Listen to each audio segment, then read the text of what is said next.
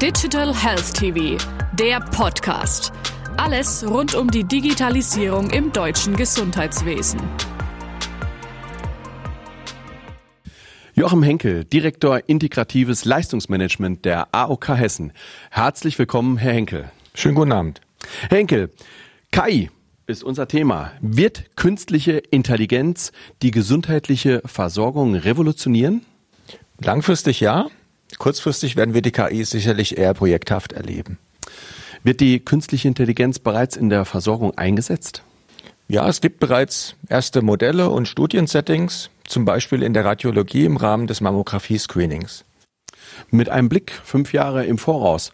In welchen Bereichen sehen Sie den Einsatz der künstlichen Intelligenz? Ja, im Wesentlichen im Bereich der Vernetzung von Gesundheitsinformationen. Das wird langfristig auch Therapieentscheidungen für die Ärzte wesentlich erleichtern.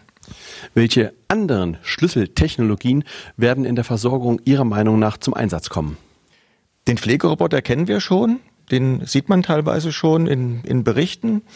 Ähm, Im Rahmen von Operationen wird Technik immer stärkeren einen Schwerpunkt bekommen. Das, das sehe ich schon auch so.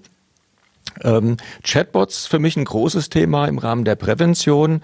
Äh, dort können Patienten wesentlich unterstützt werden. Und ähm, ja, es gibt weitere Themen, wie zum Beispiel den, den Telearzt, wo es um die Versorgung im ländlichen Raum geht. Das wird perspektivisch nicht mehr wegzudenken sein. Bei all diesen Technologien, die wir jetzt angesprochen haben, geht nicht die Menschlichkeit verloren? Ähm, nein.